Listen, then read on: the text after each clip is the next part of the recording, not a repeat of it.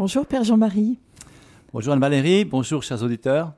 Alors c'est une grande joie de recommencer avec vous cette euh, saison 2022-2023, Ta vie avec Jésus. On va découvrir un peu le programme.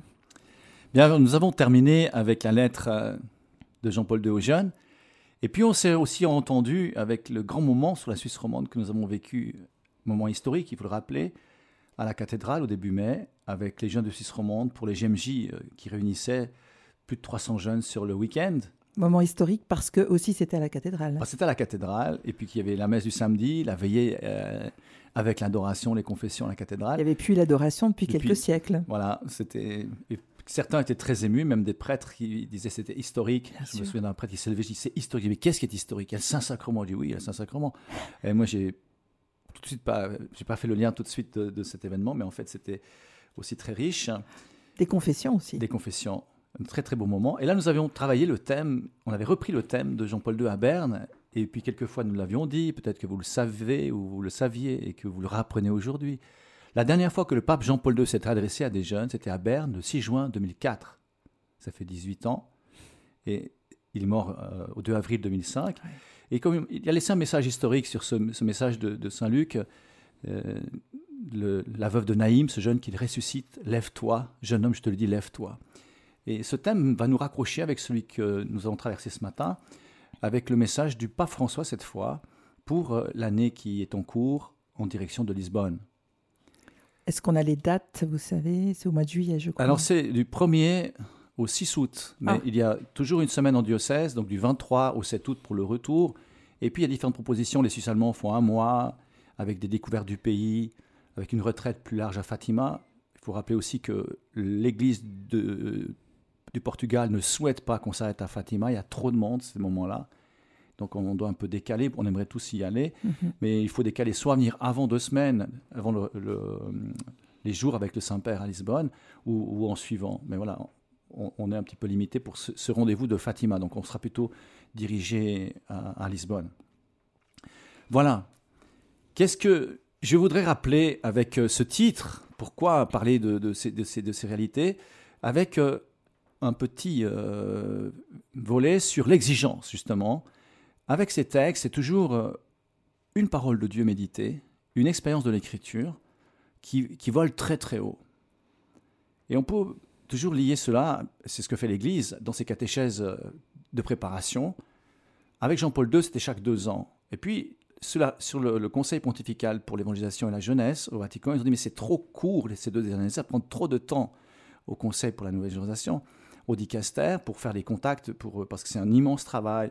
Euh, aussi au niveau de la sécurité, au niveau de l'État, il faut que les gouvernements soient d'accord, d'accueillir le Saint-Père, ça met en route un, c'est un énorme événement, avec des centaines de milliers de personnes. Si on se rappelle le juin d'année d'avant avec le pape à Berne, c'était seulement 40 000 personnes, mais c'était un, ramdam assez complexe pour euh, le faire venir à, à, Genève. Alors voilà, donc c'est ce thème où le pape demandait justement, le Conseil pontifical pour l'évangélisation demandait de, d'approfondir les catéchèses et de les préparer de descendre un petit peu dans, comme Jésus qui descend des béatitudes pour enseigner et envoyer les disciples, la même chose, descendre et remonter vers une nouvelle étape. Et puis avec euh, le thème qu'on va, va, raccrocher de Jean-Paul II à Berne en 2004, il y a ce terme assez extraordinaire euh, de la Sainte Vierge. Et on peut se dire, c'est un peu... Euh, c'est un peu bateau, qu'est-ce qu'on parle de la Sainte Vierge aux jeunes? C'est une image pour les sanctuaires, c'est une image pour qui va très bien pour les auditeurs de Radio Maria. Mais pour les jeunes, ils bof, donner encore une fois euh, euh, le reflet de la Sainte Vierge à la jeunesse, qu'est-ce qu'on va y trouver? Moi, j'avais la même impression quand le pape a commencé à méditer les béatitudes. Il dit ça, c'est un truc pour nous. On, c'est pour la communauté. C'est pour la communauté. Des béatitudes. oui, peut-être, mais, vraiment pour les, pour ceux qui sont déjà bien engagés. Et on voit que euh, on va lire et on va pénétrer justement cette profondeur des, des enseignements on, retrouve dans la bouche du Saint-Père la même, la même hauteur, la même ligne que Jésus pour les apôtres. Autrement dit, on pourrait, d'une façon très simplifiée, euh, dire que le pape veut faire de la jeunesse une jeunesse d'apôtres, une jeunesse d'envoyés, une jeunesse de disciples, une jeunesse qui est rentrée dans le kérigme, à savoir que il prépare des jeunes, le pape prépare des jeunes à la rencontre personnelle avec Jésus, qu'ils soient dans leur vie capables de reconnaître que il a donné ma vie pour moi. Il est mort, il est ressuscité. et j'ai découvert son amour et en échange, je donne ma vie au Seigneur. Alors, dans euh, ce petit résumé, on voit aussi euh, le départ qu'a été la vocation du pape François. J'en ai parlé quelques fois. Le pape François va rentrer dans l'église, c'était le 21 septembre, il avait 17 ans, alors je n'ai pas, pas déduit les, il en avait 36 maintenant, donc euh, plus de 70 ans en arrière.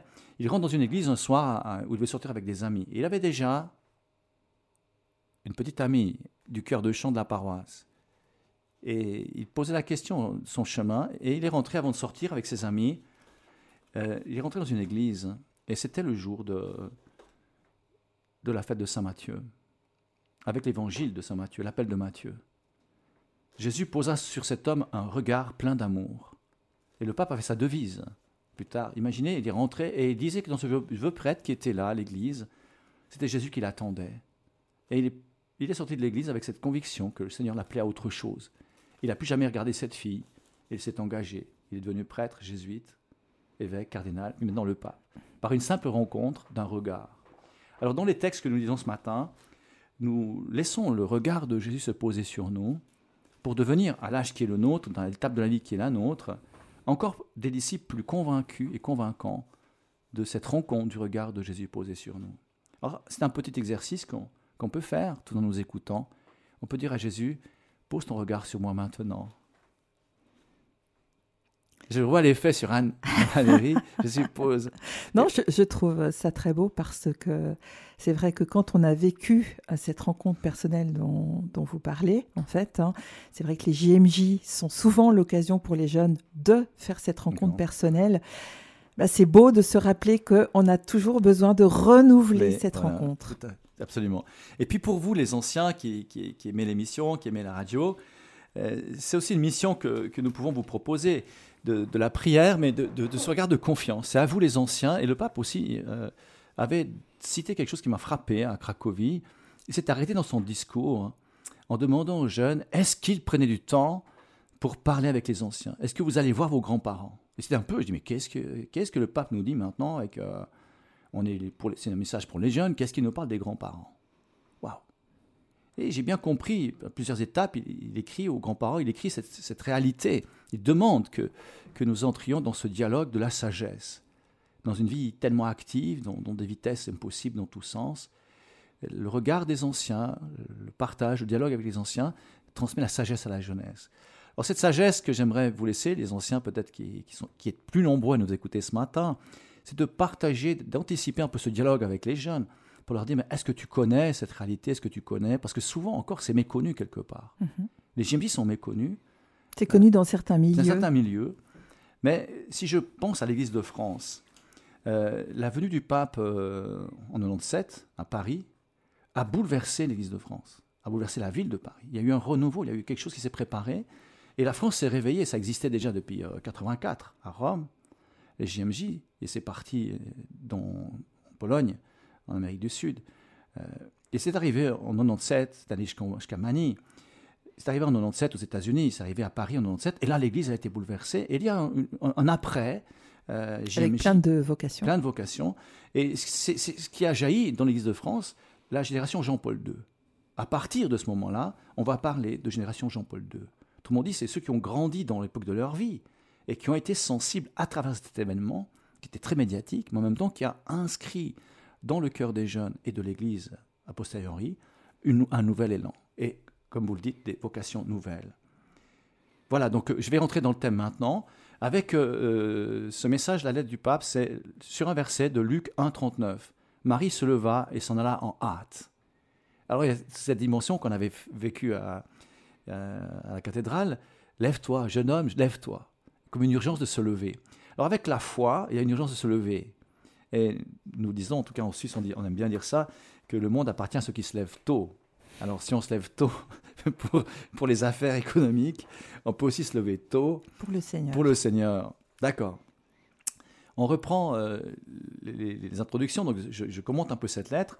Avec euh, le Panama, j'ai eu la chance d'aller au Panama, et c'était aussi un thème sur la Sainte Vierge. Voici la servante du Seigneur, que tout m'advienne selon ta parole. Donc c'était aussi une réalité pour rentrer dans la volonté de Dieu. Un événement, le Panama, qui a marqué également euh, le pays. Et moi, je ne sais plus les conséquences, euh, comment ça a grandi, mais en tout cas, les préparations étaient assez extraordinaires. puisqu'il y a beaucoup de communautés évangéliques de, de tous bords, et le fait que l'Église accueille les jeunes du monde entier, il y a eu comme une, unification des églises évangéliques euh, vers l'Église catholique. Il y a eu des paroisses qui se sont constituées, des gens qui étaient sans confession, euh, plus facilement euh, attirés par les mouvements pentecôtistes et évangéliques, sont revenus à l'Église, ont préparé cet événement. Notamment à la paroisse où nous étions, le prêtre a pris les mêmes chants. Il a commencé à prendre les mêmes chants à l'église que les communautés protestantes évangéliques prenaient autour de lui. C'est une bonne intuition. Bonne intuition. Et du coup, il a réunifié tout ça. Et on a même, à cet endroit, à quelques endroits, bâti des églises pour l'événement, pour accueillir plus de monde. Oui, après, on, peut, voir un peu euh, la conséquence. J'évoquais Paris 97. La même conséquence quand, on, conséquence quand on a préparé quelque chose pour un événement. Après, qu'est-ce qu'on fait après l'événement? Ben, Qu'est-ce qu'on se dit dans les conseils, dans, dans les, gens euh, engagés? Mais ben, Maintenant qu'on s'est engagé, il faut continuer. Et là, le renouveau prend. Le renouveau de cette rencontre extraordinaire. Donc là, c'est la suite. Euh, maintenant, après, c'était pour le Panama. Après, bien sûr, vous avez su une histoire. Peut-être, je ne sais pas si Radio Maria vous en avez parlé. Euh, il y a eu deux ans, il y a eu quelques problèmes dans les problèmes de sanitaires. Vous, avez, vous en avez entendu parler un petit peu voilà. Très peu. Très peu, très peu. Ouais, c'est bien. Donc du coup, il n'y a pas eu de gros événements à cause de cette parenthèse. Donc on reprend euh, avec un, un, temps de retard, une année de retard. On se retrouve à Lisbonne. Et euh, l'année passée, justement, encore 2022, c'était la même parole qu'on a, a méditée, Luc 7, 14. Jeune homme, je te leur donne, lève-toi. L'année dernière, c'était le témoin euh, de Paul. Lève-toi, sois témoin de ce que tu as vu. Oui, c'est ta parole très courte. Et après, il y a une catéchèse sur, sur, des, sur des séminaires entiers. Et sur le bout de la route qui nous sépare encore à Lisbonne, nous marcherons avec la Vierge Marie de Nazareth qui immédiatement après l'annonciation se leva et partit en hâte. Là, je vais m'arrêter un peu un instant. On sait que dans la tradition, Marie est très jeune, 13-16 ans, c'est la tradition de se fiancer avec quelqu'un qui aura peut-être 19, 20 ans, quelques années qui a une plus, grande maturité, mais on est préparé vers. Ça ne veut pas dire qu'on a la vie commune, on est préparé vers, dans quelques années, c'est vers cet homme-là que je vais diriger mon existence. Et Marie est déjà promise en mariage, et elle reçoit cette visite extraordinaire, elle est surprise, bouleversée non pas tellement par le fait que l'ange la visite, parce que au fond d'elle-même, elle est toujours l'Immaculée Conception, même si elle, ne le sait pas. Et quelquefois, pour taquiner les auditeurs de Radio Marie 6 Romande, je dis que Marie a attendu 1854 à la promulgation du dogme de l'Immaculée par Pie IX. Pour savoir qu'elle était pour Immaculée. savoir qu'elle était Immaculée Conception. Pour oser le dire, en fait, qu'est-ce qu'elle va le dire à Bernadette en 1858. Vous voyez, l'humour de Dieu. Donc elle est tellement prise de, de, la grâce, elle est comblée de grâce, mais sans qu'on en ait conscience, qu'on ait pleine conscience. Donc ce qui, ce qui l'émeut certainement davantage, ce, qui me semble l'émouvoir le plus, c'est le fait que Dieu, non pas qu'il lui apparaisse, mais c'est de ce qu'il lui demande, de devenir la mère du Seigneur. Parce qu'elle elle a, elle a, cette dimension humaine, elle est préparée en mariage. Mais comment cela se fait-il? Puisque je ne connais pas d'homme Elle est promise, mais elle ne connaît pas d'homme. Alors Augustin, Saint Augustin dit, Marie a le désir, au fond de son cœur, d'être toute consacrée à Dieu. Mais c'est un désir de liberté, c'est pas un désir de conditionnement. Parce qu'on pourrait parfois penser que ce que Dieu demande, il nous le conditionne. Ce que Dieu nous demande, c'est toujours en liberté. Et plus nous arrivons à rentrer dans, le plan de la Sainte Vierge, qui fait parfaitement la volonté de Dieu, plus nous découvrons la liberté. Marie est pleinement libre. Sa liberté fait qu'elle ne peut pas dire non, parce qu'elle serait à ce moment-là pas totalement dans la grâce. Comme Jésus ne peut jamais dire non euh, à son Père. Il est d'une obéissance parfaite. Mais l'obéissance, c'est le fruit de l'amour parce qu'on est réciprocité de communion dans deux êtres semblables qui veulent une volonté plus grande pour le plan euh, du bonheur de Dieu et de sa mission. Est-ce qu'on peut imaginer que le fait qu'elle soit Immaculée Conception, justement, la, prédestine quelque part à cette consécration? Ah, absolument. Ah, ça, c'est certain. Mais elle, se prédestine par liberté, encore une fois. Mhm. Elle n'est pas conditionnée. Et dans le dialogue euh, avec l'ange, euh, elle, elle, va répondre.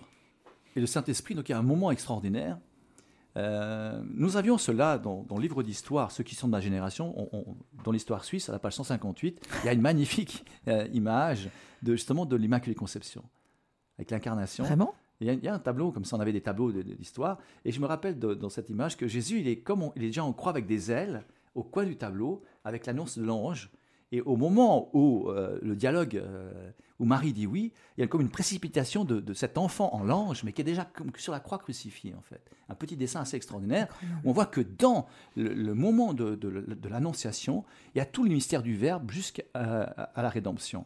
Et Marie, elle est là. Pourquoi elle est bouleversée? Elle est dans ce moment de rédemption. Et elle va dire oui. Et à peine euh, cet événement est, conclu, il se termine par le signe de sa cousine Élisabeth, qui est âgée et qui est enceinte au sixième mois. Alors j'aimerais faire quelque chose, un rapport avec vous dans ce temps tellement particulier de la vie où la liberté euh, du droit, de la sexualité, c'est un peu un drame dans le monde moderne. Marie, elle est vierge avant, pendant et, après. Elle a voulu garder cela et Dieu la préserve. Parce que la naissance de Jésus, ce n'est pas une naissance comme la nôtre. Et la, fécondation de Jésus, du Verbe, est dans le Saint-Esprit de la Trinité. Ce n'est pas une semence humaine. Donc on est dans le mystère le plus absolu. Mais ce qu'il y a dans cet absolu du mystère, il y a comme un retour à la réalité. Qu'est-ce que Dieu donne comme signe? Ta cousine, ta vieille cousine, qui ne pouvait pas enfanter, qui est un peu un drame parce qu'elle est fille de prêtre, fille de Zacharie, qui est prêtre au temple, et sans descendance, c'est une catastrophe pour ce moment de la génération. C'est un commandement de Dieu à Israël. Soyez féconds, multipliez-vous. Et mhm. puis, le fait qu'on on transmet la foi de, d'existence de, génération en génération, ça a un grand prix pour, euh, pour Israël. Et pour les femmes qui voudraient toutes apporter au monde un prophète et pourquoi pas le Messie. Alors Marie, elle, est dans cette tonalité. Elle n'a pas encore une conception que ça pouvait être une consécration euh, totale et absolue à Dieu. Euh, hors du mariage. Donc Dieu considère cela, mais Dieu prend le risque de, venir au monde euh, dans une famille qui, n'est pas encore mariée. Hein, c'est comme un, accouchement avant, avant les noces, si vous voulez. Mhm. Hein. Donc c'est assez moderne quelque part. Hein. Être enceinte avant le mariage. Je dis ça avec un peu d'humour, comprenez bien. Mais en même temps, qu'est-ce qu'il y a comme, comme, comme, comme, comme signe? C'est que la vieille cousine, elle est enceinte. Et l'ange n'a pas dit va l'aider. Elle comprend qu'il y a un service à rendre. Oui, ce moment extraordinaire qui bouleverse la Vierge Marie la met en chemin. Elle se lève et entre-temps, moi j'imagine bien que si elle aimait Saint Joseph, c'est un projet, Saint Joseph euh, était informé. Et je, m'avance un tout petit peu, mais après à la radio, vous pouvez effacer si vous voulez. Dire que peut-être, je me dis, mais Saint Joseph ne va pas laisser partir euh, celle qu'il aime comme ça pendant 8-10 jours de marche à dos de mulet il va l'accompagner, certainement. C'est une petite chose que je dis comme ça pour, euh, pour me calmer devant l'événement. Je dis voilà, cet amour demeure. Ça paraît logique. Ça, paraît assez logique, hein, ça paraît peut-être logique comme ça. Donc euh, je, dis ceci de cette manière. Mais voilà, le signe, Marie devient première fille au père. Elle fait une expérience de venir aider dans une famille. Vous voyez, l'incarnation. Après, on retrouve le lien du peuple, parler avec les anciens, se mettre au service des anciens, dialoguer, rendre, aller un service. Elle vient donner un service domestique à sa vieille cousine. Mais au moment de la rencontre, mais ça c'est un moment très important, elle se lève comme une exigence, non pas pour euh, acclamer euh, quelque chose d'extraordinaire, elle porte la vie du Rédempteur en elle, elle en est pleinement consciente. Et elle part servir humblement. Donc l'Annonciation manifeste cette grande humilité de Dieu, l'humilité de Dieu qui prend la peine de, de, descendre dans, dans l'humanité pour dire participez avec moi au plan de la rédemption. Alors imaginez que c'est assez grand quand même. Considérons que c'est assez grand ce qui se passe. Mais la, conséquence est infiniment simple. Et là, elle nous rejoint d'une façon euh, extraordinaire. C'est que nous pouvons vivre en ayant la grâce, si on garde ce regard de Jésus sur nous, dans cette confiance que nous sommes aimés de fond en comble aujourd'hui, dans ce moment de, radio. Et nous pouvons aller faire des choses très simples parce que Dieu nous a visités, nous a aimés. La confiance, c'est la clé de beaucoup de choses. Hein. La confiance. Parce que je me disais, la Vierge a eu l'audace, entre guillemets, d'accueillir cette nouvelle et de dire oui, l'audace de dire oui, mais plus que l'audace, c'est la confiance. Ça la dépasse complètement. Complètement. Mais il y a aussi une chose que, j'aime rappeler, c'est que Dieu prend le risque avec une jeune fille. Et là, on retrouve ce que l'Église fait pour les jeunes. Elle demande aux jeunes une réalité tellement importante. Alors, elle se lève euh, et elle va servir. Elle se lève, se réveiller, c'est le même verbe que que la résurrection, talita cum, jeune fille, relève-toi, reviens, reviens dans la vie, ressuscite. Mais en ces temps difficiles que traverse l'humanité, voilà, on a évoqué, éprouvé par le traumatisme de la pandémie et déchiré maintenant par le drame de la guerre, Marie rouvre pour tous et en particulier pour vous les jeunes et pour nous si nous avons cette confiance, comme elle, le chemin de la proximité de la rencontre. J'espère et je crois fermement que l'expérience que beaucoup pourront vivre à Lisbonne en août de l'année prochaine représentera un nouveau départ pour vous, pour les jeunes en particulier, et avec vous pour toute l'humanité. Et après cette résonance, on peut, voir qu'est-ce qui s'est passé dans ce moment-là, moment tellement fort qu'il devient un mystère, le deuxième mystère de, joyeux de notre méditation quotidienne du Chapelet, cette visitation extraordinaire. Quand Marie vient frapper, c'est Élisabeth qui provoque d'une certaine façon l'effusion du Saint-Esprit. Comment cela se fait-il Quel honneur m'est-il accordé que la mère de mon Seigneur vienne jusqu'à moi? Car lorsque tes salutations ont, ont, ont frappé à mes oreilles, l'enfant qui est à moi a tressailli d'allégresse. Réfusion du Saint-Esprit. Et c'est fou qu'il ait, enfin, qu'il ait, compris que ce tressaillement signifiait que Marie portait le, la mère du Seigneur. C'est fou. Et puis après, on voit encore dans les textes la révélation, c'est que c'est la Sainte Élisabeth, Sainte Élisabeth, qui provoque le Magnificat. Mm C'était une sainte famille quand même. Famille. Hein. c'est une sainte famille, comme, nous sommes. Euh, on peut mettre une petite pause de musique, en attendant eh ben, peut-être volontiers. musique. Et puis vous reprenez le souffle en considérant que Jésus vous voit et qu'il vous aime.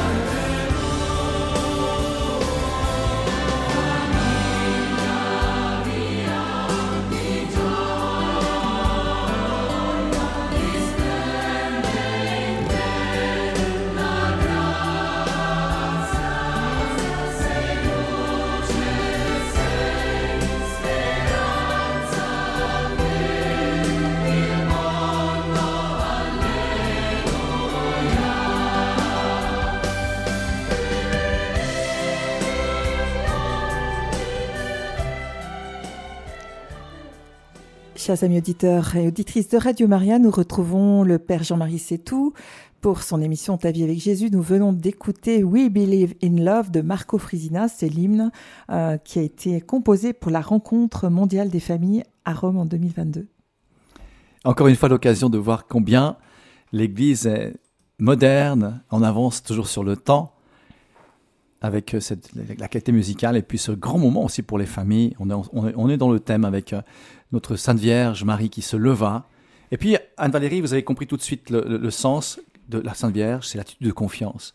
Marie, après l'Annonciation, aurait pu se concentrer sur elle-même, euh, sur ses inquiétudes et les craintes dues à la nouvelle condition que Dieu lui propose. Mais non, elle fait entièrement confiance à Dieu. Marie, c'est la confiance même absolue. Elle pense plutôt à Élisabeth, quoique c'est un signe, mais le Seigneur ne lui a pas dit euh, aller auprès d'elle. Il dit simplement cela. Et Marie, elle comprend que elle peut servir avec cette grâce de la présence de Jésus qui est en elle. Elle devient simplement une, dame de, une fille de, d'appartement, une fille au père, comme j'évoquais tout à l'heure. On peut penser aussi que c'est la joie. Elle a, elle a dû recevoir une joie immense en même temps qu'elle a reçu le Fils de Dieu, non? Et, cette joie, on a envie de la partager. C'est ça, oui, c'est une allégresse extraordinaire. Mais justement, c'est ça qui, est, qui, est, qui, doit donner la tonalité de la vie chrétienne. Certainement que là, nous avons à, à prolonger notre, contemplation sur le regard de Jésus, parce que ce qu'on pourrait nous reprocher, c'est qu'on n'est pas convaincant de cette joie de la foi. On n'est pas bouleversé par cette joie de la foi. Et rentrer dans ces thèmes si exigeants de l'Église pour la jeunesse peuvent nous aider, nous les anciens, à, contribuer à, à limpidité de cette joie pour que le monde croit que Jésus est avec nous. Marie se lève et sort à la lumière du soleil levant, là où il y a de la vie et du mouvement. Bien que l'annonce bouleversante de l'ange ait provoqué un tremblement de terre dans ses plans, la jeune fille ne se laisse pas paralyser, car elle se trouve en elle, elle se trouve en elle avec Jésus. Et Jésus est en elle. Il est déjà, comme j'évoquais dans la petite image de notre livre d'histoire quand on était gamin, face à la puissance du ressuscité qui est en elle. Parce que celui qui vient apporter cette mission est celui qui sera la résurrection, qui est déjà la résurrection. Elle porte déjà l'agneau immolé, mais toujours vivant.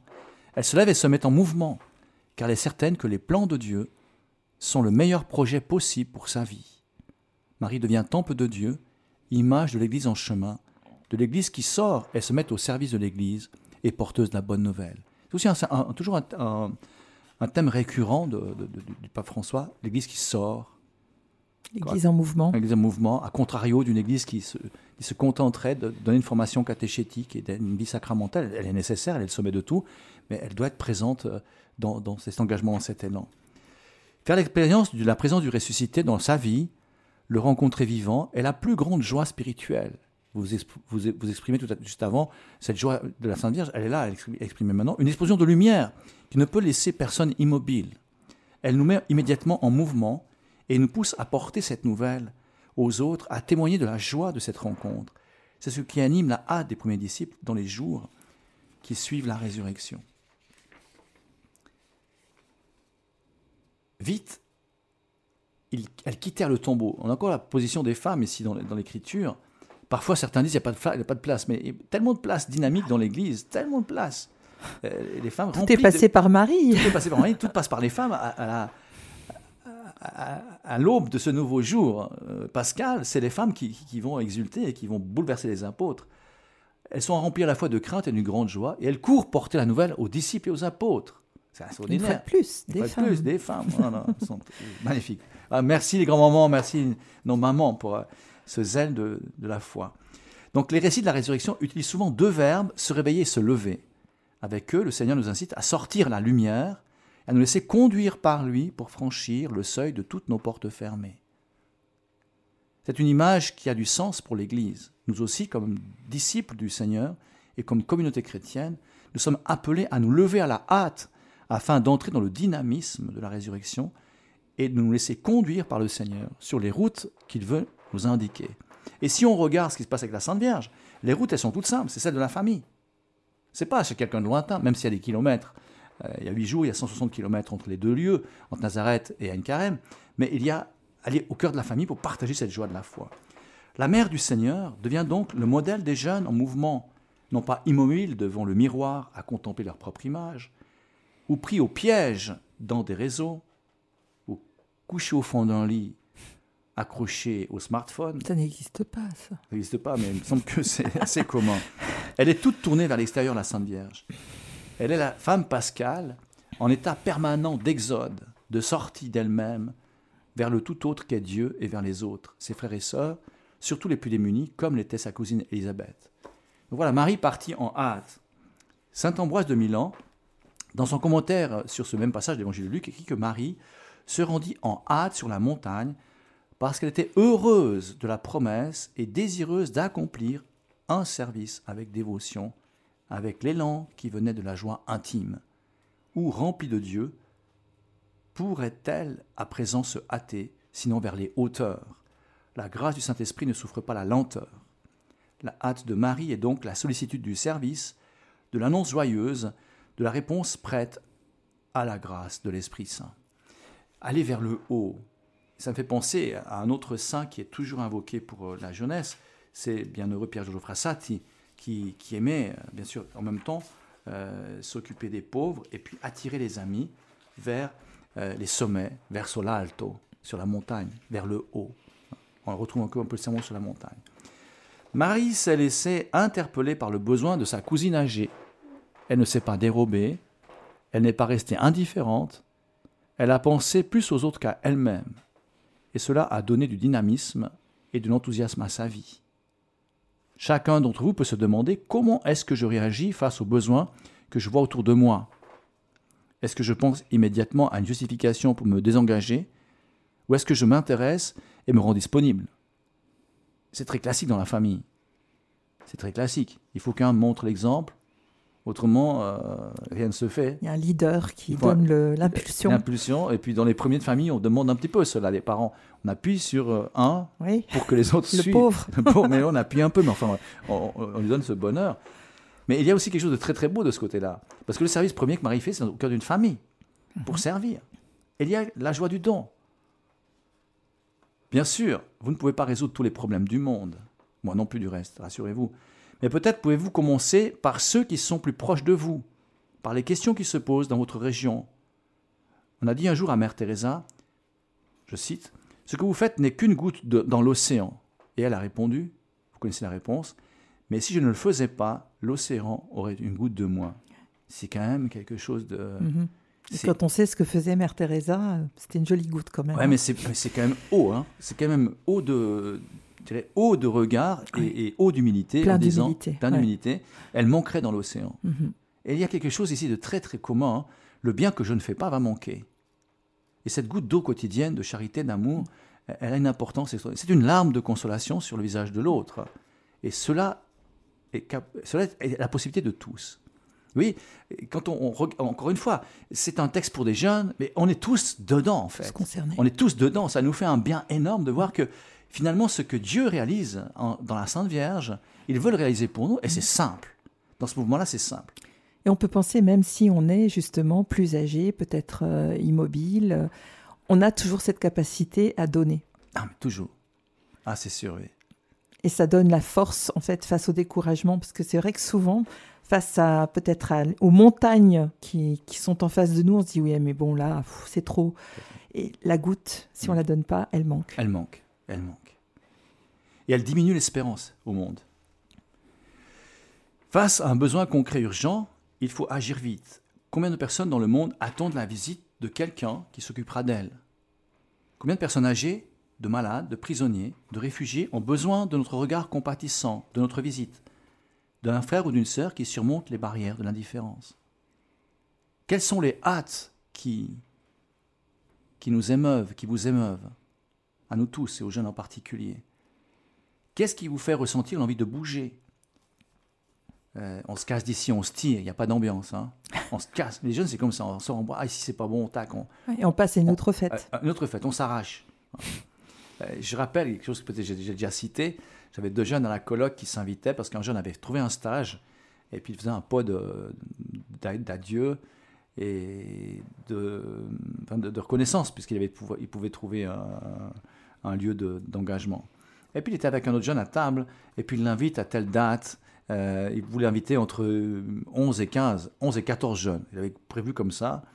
Et je ne sais pas pourquoi c'était 11 et 14. Il avait son, son lot d'amis. Et puis il dit à cet, à ami qui était au foyer avec nous, est-ce que tu viendrais? Il dit, ben, ça dépend s'il n'y a pas quelque chose de mieux qui se présente. Ils étaient les deux à table en face de l'autre. J'étais malheureux pour lui. Je prépare un pot. Je dis, mais moi, ça change si je fais pour 11 ou 14. Ça dépend. Si, pourtant, c'était des jeunes qui avaient vécu plusieurs, plusieurs mois ensemble. Ça dépend. C'est dur. C'est dur un peu. Voilà des questions. Alors, qu'est-ce qui sont les hâtes au dernier moment? Vous voyez, c'est un peu le, problème qu'on trouve au dernier moment. Peut-être qu'il y a quelque chose de mieux. Mais les termes sont là, on se casse, on s'arrache, on fout le camp, il n'y a pas d'ambiance. On passe d'une fête à l'autre. Euh, j'ai connu quelqu'un comme ça il y a quelques années. Je passe. Donc, qu'est-ce qui nous fait vraiment ressentir l'envie de bouger et de ne pas pouvoir rester immobile, au point de ne pas pouvoir rester immobile. Beaucoup de personnes touchées par des réalités telles que la pandémie, la guerre, la migration forcée, la pauvreté, la violence, les catastrophes climatiques, se posent la question suivante. Pourquoi cela m'arrive-t-il aujourd'hui? Si bien qu'en parlant avec vous, Anne-Valérie, avant l'émission, on entend aussi des, des, murmures de jeunes qui auraient peur d'avoir des familles plus tard parce que c'est quel monde on va laisser? Et c'est justement l'opposé de la confiance et du service de la Sainte Vierge. Et quand on en arrive là, c'est quand même assez dramatique. Il y a comme une tristesse de l'avenir qui est inscrite en eux. Et pourtant, c'est la force vitale de, de, maintenant, pas de demain. C'est maintenant que les jeunes en sait. Je pense qu'il y a aussi une forme d'idéologie qui, qui lave les cerveaux et qui font croire que finalement, c'est une bonne chose de renoncer à avoir des enfants. Non, mais ça immobilise justement. Ça donne pas l'identité. Ah ben non. Voilà. On est juste à l'opposé. Oui, comment ça répond à, des questions vraiment qui sont les nôtres aujourd'hui? Parce que une, bonne partie, les, si on regarde bien sûr dans, dans, dans l'ambiance chrétienne, les jeunes ont, ce zèle, mais en dehors, ils sont à la déprime. Hmm. Ils ont la déprime. Les, premiers, les premières étapes que, j'ai entendues après euh, la pandémie, il y a une chose de pas mal avec la pandémie, c'est qu'avec la guerre, il n'y avait plus de pandémie. Deux jours après, on parlait de la guerre. Mais les anciens de la paroisse sont venus à la paroisse, il faudrait vider les caves parce qu'on aura besoin des abris. Des gens qui ont 70 ans. Premier repère, j'ai dit, mais il y a ces bonnes dames qui venaient prendre le café, j'ai dit, mais s'il vous plaît, il faut peut-être penser autrement. La peur, voilà, la peur. C'est les réflexes. Les hein. réflexes. On est le pays, il faut bien se dire aussi, un pays de, peur. On est le seul pays au monde où 7 500 000 habitants de la Suisse peuvent se cacher sous terre euh, pour une arme atomique. Donc on, sait quand même, et maintenant on essaie de... Alors est-ce que c'est un pays de la peur ou de la prudence? Ça, dépend de quel point de vue on se place. Non mais c'est une prudence, mais c'est quand même quelque chose qui, qui, qui, qui, est paniquant quand même. On peut, on peut aller vivre, on est 7 500 000 Suisses à pouvoir vivre sous terre comme des, comme, des, rats. Comme des rats. Enfin voilà, c'est nécessaire, il faut que les, les services. Euh, c'est les, résidus de la guerre froide. De la guerre froide, voilà. Mais donc il fallait vider les cartes parce que beaucoup d'endroits sont. C'est fou oh ça. voilà. Mhm. euh, ah, cette peur différente avec la foi qui est une espérance. À se mhm. lever là, on s'enferme, on se met sous terre. Peut-être que euh, c'est nécessaire d'avoir ces, espaces. Je ne dis pas la, la pression civile doit faire et fait un travail exceptionnel en Suisse. Mais ce qu'il faut pas, ce qu'il faut, c'est ne pas euh, Entrer dans la panique. Entrer dans la panique pour dire on, va bientôt y être. Non, mm. euh, c'est un service nécessaire, on fait des exercices, les gens sont compétents s'il va arriver quoi que ce soit, on aurait une survie qui serait euh, euh, possible pour un laps de temps conséquent. et là, c'est aussi une reconnaissance qu'il nous faut.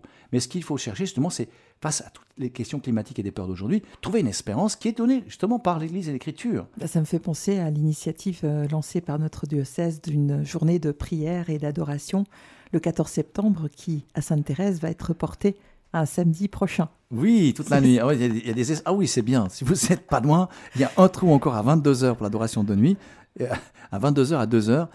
Et Donc ça, c'est, à 5 heures. C'est quand? Demain? C'est, demain soir. C'est la nuit de samedi, à dimanche. Et puis on aura aussi une nuit complète, une journée complète le premier pour la fête de Sainte-Thérèse. Voilà. Mais si vous êtes, vous êtes loin avec les ondes, et c'est aussi l'avantage de la radio, c'est pouvoir prier avec le cœur à distance. Voilà, donc euh, qu'est-ce qui pose?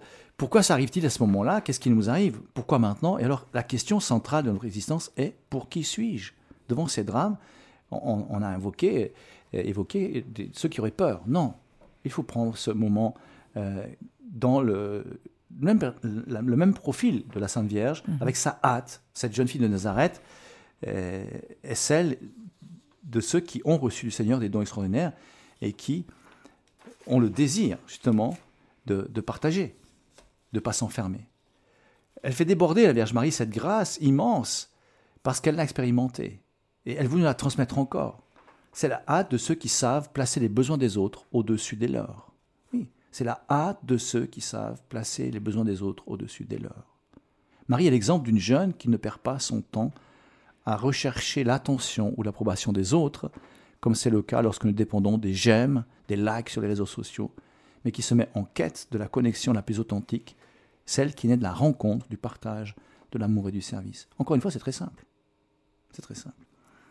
Depuis l'Annonciation, on l'a évoqué, depuis qu'elle est partie la première fois pour rendre visite à sa cousine, Marie n'a cessé de traverser des espaces et des temps pour rendre visite à ses enfants qui ont besoin de son aide attentionnée. Notre marche, si elle est habitée par Dieu, nous conduit directement au cœur de chacun de nos frères et sœurs. Combien de témoignages nous parviennent des personnes visitées par Marie, mère de Jésus et notre mère Dans combien de lieux reculés de la terre, où au cours des siècles, par des apparitions ou des grâces particulières, Marie a visité son peuple Il n'y a guère de lieu sur cette terre qu'elle n'ait visité. La Mère de Dieu marche au milieu de son peuple, mue par une tendresse délicate, et prend sur elle ses angoisses et ses vicissitudes. Et partout où il y a un sanctuaire, une église, une chapelle qui lui est dédiée, ses enfants accourent nombreux.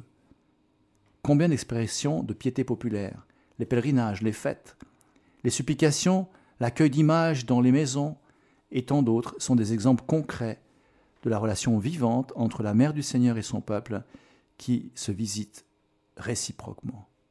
Vous voyez, on, elle s'est levée, elle est allée servir, et puis elle répond aux questions qui peuvent être des drames de, notre temps. Et l'Église nous rappelle, et ici je pense qu'à la Radio Maria, c'est aussi un moment tellement important qui met, qui met l'écoute des auditeurs, c'est ce chapelet en direct. Mmh. Vous voyez, qu'est-ce que ça apporte, euh, cette douceur, euh, ce climat intérieur de prière qui nous place Il y a une école d'oraison extraordinaire avec le chapelet qui nous met en, lien avec tous ceux qui le prient en même temps, en direct avec la radio, mais aussi avec le ciel et avec tous ceux qui, avant nous, euh, ont, fait ce même chemin. Et c'est une vie qui, qui, naît en nous pour servir, pour nous donner de l'élan, pour nous faire voir les choses vers le haut et pour nous empêcher de, sombrer dans l'information euh, surabondante qui nous ferait paniquer. Ça me fait penser au, au témoignage du directeur de Radio Maria Ukraine qui euh, a tout fait pour pouvoir continuer à diffuser euh, au tout début de la guerre. Et en fait, il disait, je ne sais plus si c'était 10 ou 15 chapelets par jour. C'était mm. vraiment ce qui mm, tenait mm. les auditeurs parce qu'au milieu de ce flot d'informations dramatiques, eh bien, il y avait une radio qui proposait la prière comme réponse à toutes les tensions et toutes les difficultés. Il faut continuer. Et c'est très beau euh, ce que vous dites là. Il y a aussi un petit signe avec on vient d'évoquer sur les différents lieux de la Terre que Marie n'aurait pas visité. Euh, à Noël de l'année euh, écoulée, donc euh, Noël 2021, il y a eu juste le 26 décembre à Medjugorje 60 autocars en provenance d'Ukraine pour participer. Et oui, on arrive là-bas comme ça sans avertir les gens. Ils se débrouillent, on prend les cars et puis on. dire que les, les, autocaristes ont, ont, loué des hôtels, mais ils n'ont pas averti le sanctuaire, on vient prier. C'est à l'arrache un peu comme ça. Et ce sont des moments, euh, on est deux mois avant le début de la guerre. Un moment de, les, tensions elles étaient là, mais il y a quelque chose de préparé à, l'avance. Et cet été, je me suis retrouvé au Festival des Jeunes, en, euh, entouré. J'étais dans une place, pour l'amitié, j'ai gardé cette place à la messe de tous les jours. J'avais juste derrière moi euh, des jeunes ukrainiens, des familles ukrainiennes et russes en même temps, qui étaient accompagnés par un prêtre que j'ai connu au Kazakhstan dans les années 2000. Il est depuis 15 ans maintenant il a fait 15 ans au Kazakhstan, 15 ans, euh, ah, un petit peu moins, mais euh, non, non, euh, en Ukraine. Et il m'a montré les photos. Au début, il ne m'avait pas reconnu parce qu'il semble-t-il que j'aurais vieilli. Et il m'a pas reconnu. Oh. C'était bon, c'est comme ça qu'il m'a. Moi, je l'ai reconnu. Après, il était tout content de montrer toutes ces photos de ce qui se passait. Et il a imaginé que j'étais toujours resté au Kazakhstan, que je parlais russe couramment. il parlait russe et polonais. je disais, da, da. J'ai ces photos. Donc, de, de, sa ville, partiellement réduite, et de son église, son quartier détruit. Mais il est venu avec un autocar euh, mixé d'Ukrainiens et de Russes. Ça, c'était cet été. une visite, autre chose, un autre regard, c'est cette hâte de, l'amour et qui, fait confiance et qui engage euh, ses pas vers Dieu. Donc, une bonne hâte nous pousse toujours vers le haut et vers l'autre. Il existe en revanche une hâte qui n'est pas bonne, comme celle par exemple qui nous porte à vivre de manière superficielle, à prendre tout à la légère, sans engagement ni attention, sans vraiment participer aux choses que nous faisons. La hâte qui nous fait vivre, étudier, travailler, fréquenter les autres sans y mettre notre tête, est encore moins notre cœur. Cela peut se produire dans les relations interpersonnelles, en famille, lorsque nous n'écoutons jamais vraiment les autres et nous leur consacrons peu de temps, dans les amitiés, lorsque nous attendons d'un ami qu'il nous divertisse et réponde à nos exigences, mais que nous évitons pour aller vers un autre si nous voyons qu'il est en crise et qu'il a besoin de nous. Mais aussi dans des relations affectives entre fiancés. Peu ont la patience d'apprendre à se connaître et à se comprendre en profondeur. Nous pouvons avoir cette même attitude à l'école, au travail ou dans d'autres domaines de la vie si nous ne sommes pas vraiment branchés sur le cœur. Et tout, eh bien, toutes ces choses vécues à la hâte porteront difficilement des fruits. Il y a un risque d'être meurtri et de devenir stérile. C'est ce que nous lisons dans le livre des Proverbes.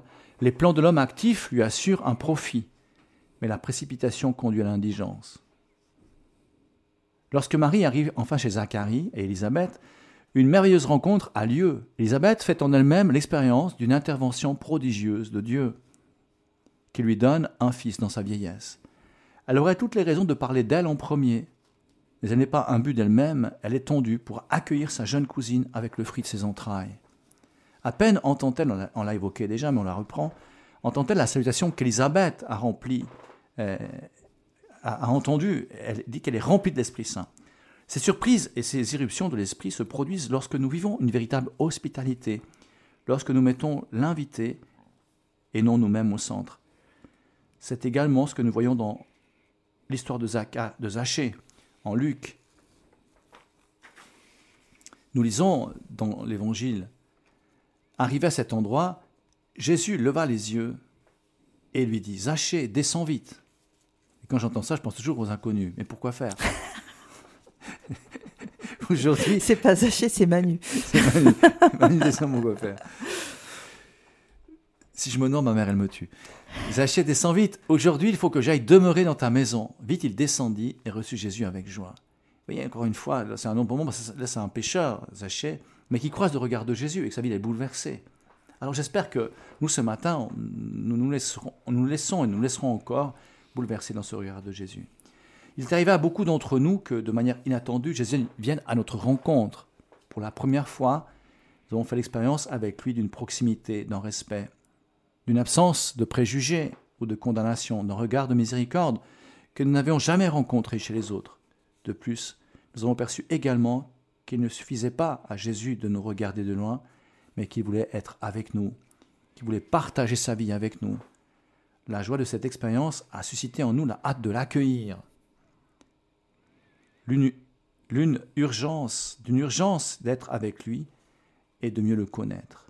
Le regard de Jésus provoque sur nous une urgence de, mieux le connaître, de le suivre. Élisabeth et Zachée ont accueilli Marie et Jésus. Apprenons de ces deux personnes âgées le sens de l'hospitalité. Demandez à vos parents, et c'est là que c'est bien intéressant pour, pour nous qui écoutons l'émission, qui partageons cette émission, à vos parents, vos grands-parents, ainsi qu'aux membres plus âgés de vos communautés, de vos familles, ce que signifie pour eux l'hospitalité envers Dieu et envers les autres. Cela vous fera du bien d'écouter l'expérience de ceux qui vous ont précédé. C'est un thème qui vient souvent chez le Saint-Père, de transmission de la sagesse, l'expérience de la vie. Et puis aussi, par ailleurs, une volonté des jeunes de rester trop souvent entre eux, et ça fait des sections, des segments de la société qui empêchent d'avoir cette, euh, cette récurrente ascension vers le haut. Chers jeunes, il est temps de repartir en hâte vers des rencontres concrètes, vers un véritable accueil de ceux qui sont différents de nous, comme cela s'est passé entre la jeune Marie et la vieille Élisabeth. Ce n'est qu'ainsi que nous pourrons surmonter les distances entre générations, entre classes sociales, entre ethnies et groupes et catégories de toutes sortes, et même les guerres. Les jeunes sont toujours l'espoir d'une nouvelle unité pour l'humanité, fragmentée et divisée. Je reprends cette phrase. Les jeunes sont toujours l'espoir d'une nouvelle unité pour l'humanité, fragmentée et divisée mais seulement s'ils ont la mémoire, seulement s'ils écoutent les drames et les rêves de leurs aînés. Ce n'est pas un hasard si la guerre est revenue en Europe, au moment où la génération qui a vécu au siècle dernier est en train de disparaître. Une alliance entre jeunes et anciens est nécessaire pour ne pas oublier les leçons de l'histoire, pour surmonter les polarisations et les extrémistes de notre époque. Dans la, lettre aux Éphésiens, Paul annonçait ceci Dans le Christ, vous qui étiez loin autrefois, vous êtes devenus proches par le sang du Christ. C'est lui le Christ qui est notre paix des deux, les Juifs et les païens. Il a fait un seul peuple, une seule réalité, dans sa chair crucifiée. Il a détruit ce qui les séparait, le mur de la haine. Voilà, terminons notre message. Jésus est la réponse de Dieu au défi de l'humanité en tout temps. Et cette réponse, Marie la porte en elle lorsqu'elle va à la rencontre d'Élisabeth. Le plus beau cadeau de Marie à sa parente âgée est de lui amener Jésus. Bien sûr, il y aura une aide pratique, il y aura un service pendant ces trois mois, mais Marie n'aurait pas pu remplir cette mission sans le témoignage en elle déjà du Verbe incarné. Alors nous vous souhaitons de continuer, de, de, garder cette présence du Verbe en vous, cette joie de la foi avec Marie, et que ce jour vous permette de vivre en hâte l'exigence de la rencontre avec l'autre. Merci Père Jean-Marie.